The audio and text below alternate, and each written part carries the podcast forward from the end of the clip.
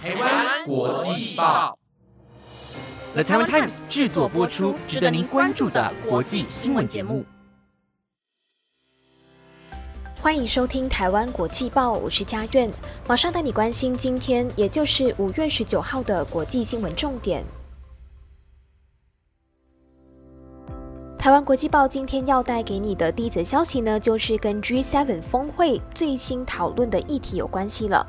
那七大工业国集团 G7 的领袖今天同意对俄罗斯寄出新的制裁。他们表示，这项制裁将会使到俄罗斯无法获得 G7 的科技、工业设备和服务来支持他们的战争武器。法新社今天报道，G7 领袖在日本广岛举办峰会，宣布将会对俄罗斯实施新的制裁，包括限制在战场上对俄国至关重要的物品出口，并且锁定被控为俄国运送物资到前线的实体。根据知情人士透露，乌克兰总统泽伦斯基将会亲赴广岛参加 G7 领袖峰会。除了凸显俄国总统普京动用核武器的威胁之外，也要和 G7 的领袖共商进一步打击俄国经济的方法。根据报道，由于普京不时威胁要在乌克兰使用核子武器，泽伦斯基这次访问曾遭到原子弹轰炸的广岛，则更具有象征的意义。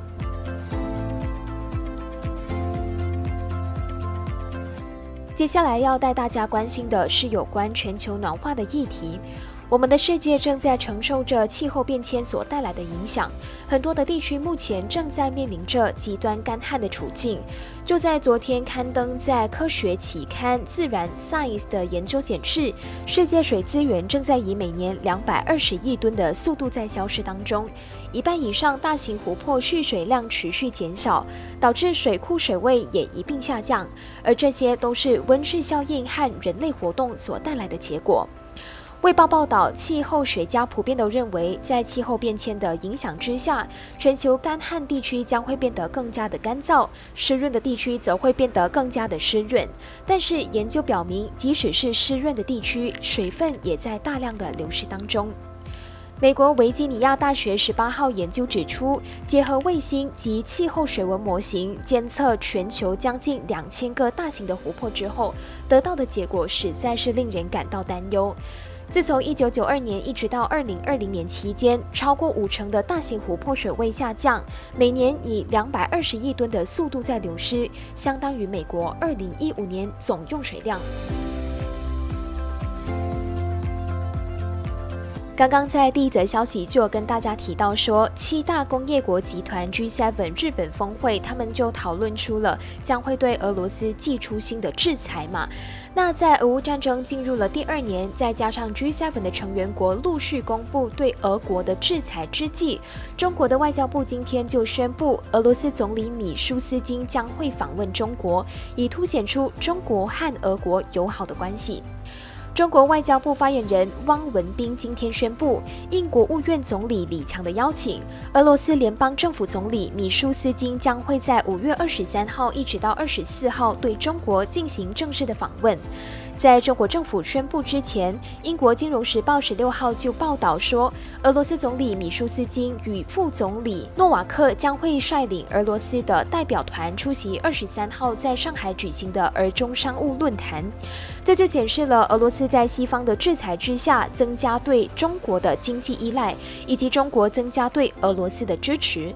金融时报也报道说，计划出席论坛的还包括俄罗斯最大银行联邦储蓄银行总裁葛瑞夫，以及俄罗斯国营电讯营运商 Rostelecom 负责人奥谢耶夫斯基。这四个人呢，都在俄罗斯入侵乌克兰之后遭到西方国家的制裁。那面对西方强权进一步的制裁之际，俄国的高层这个时候出访中国，就是要显示俄罗斯高度重视中国以及中俄。友好的关系。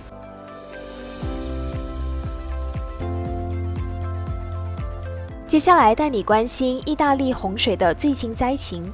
意大利东北部最近豪雨成灾，当局今天宣布又发现到有两人因此丧命。截至目前为止，这场洪灾所造成的死亡人数来到了十一个人。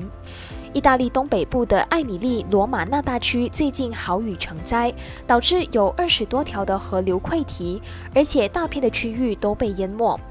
农业团体农牧协会今天指出，有超过五千座农场都泡在水中，不止有很多的牲畜被淹死，数万公顷的葡萄园、果树、蔬菜和壳谷都被淹没了。当大水逐渐退去，当地民众开始清理他们的房屋以及覆满淤泥的垃圾的街道。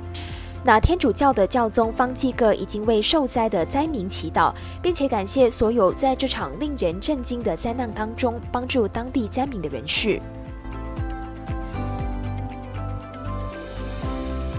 最后要带你关心发生在南泰的强震，以及发生在万纳度的小规模海啸。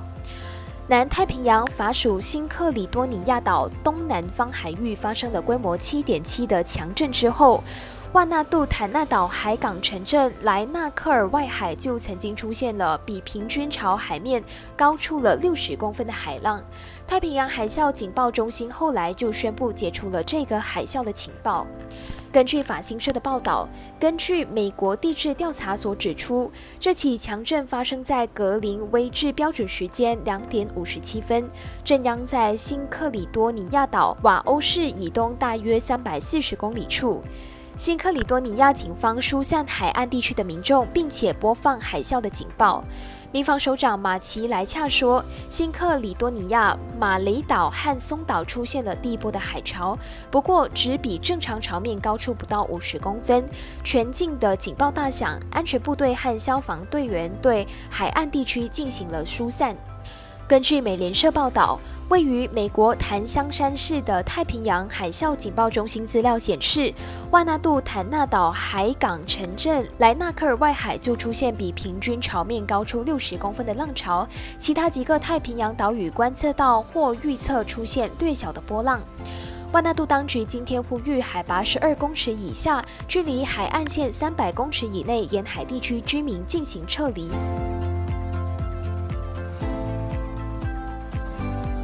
那以上就是今天的台湾国际报新闻内容，是由的台湾 Times 制作播出。不知道你对今天的哪一则新闻是更加的印象深刻的呢？都欢迎你来到台湾国际报的官方 IG 或者是 Apple Podcast 底下留言，让我们知道。我是佳苑，感谢你今天的收听，我们下次再会，拜拜。